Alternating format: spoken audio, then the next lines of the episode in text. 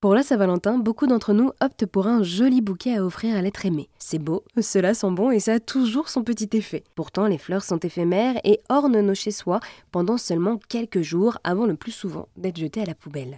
Mais ne vous inquiétez pas, il y a une solution. Il est possible de faire sécher son bouquet de fleurs pour les garder encore plus longtemps.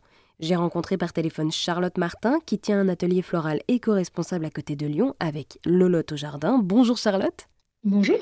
Merci d'avoir accepté mon invitation. Vous êtes donc fleuriste spécialisé dans les fleurs séchées.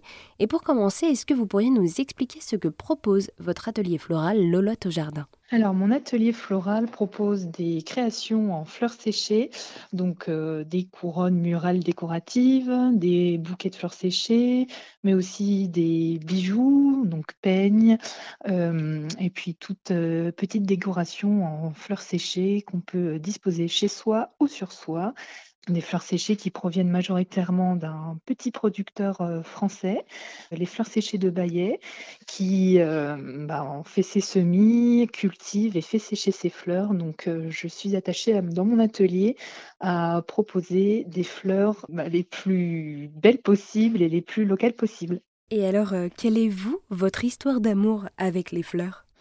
Alors, mon histoire d'amour avec les fleurs eh ben, est attachée avec mon nom d'atelier, Lolotte au Jardin.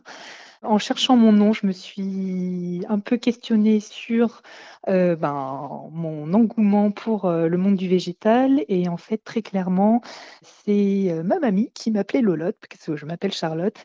Et c'est elle qui m'a donné envie de composer avec des fleurs glanées, des fleurs fraîches ou séchées qui sont locales et de saison. En fait, je me promenais beaucoup avec elle dans la nature et pendant nos balades, on cueillait quelques petites fleurs ou feuillages et on en faisait des bouquets.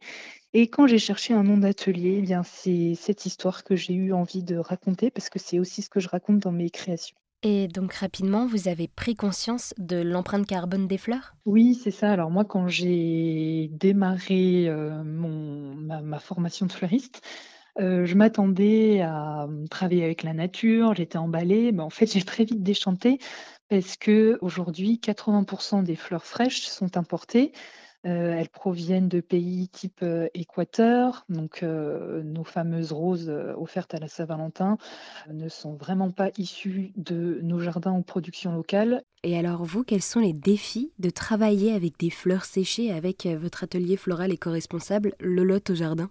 Le défi, bah, c'est de faire connaître les fleurs séchées, parce que pour beaucoup, bah, la fleur séchée est associée un petit peu à une image désuète, alors qu'en fait, on peut faire des créations euh, vraiment, euh, vraiment sympas euh, qui correspondent à des intérieurs modernes. C'est hyper challengeant de trouver le bon contenant, de trouver la bonne ambiance. Voilà, c'est tout un travail créatif avec mes clients qui est très intéressant. Et puis, bah, c'est de continuer à m'approvisionner en fleurs euh, qui soient euh, euh, produites le plus éthiquement possible, le plus local possible. Et puis de toujours surprendre les gens avec bah, tout ce qui peut se dégager d'un bouquet.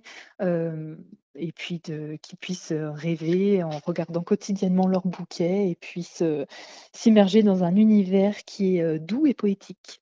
Eh bien parfait. Eh bien merci beaucoup Charlotte de nous avoir présenté votre atelier floral éco-responsable Lolotte au jardin et également de nous avoir présenté tous les avantages des fleurs séchées. Merci à vous.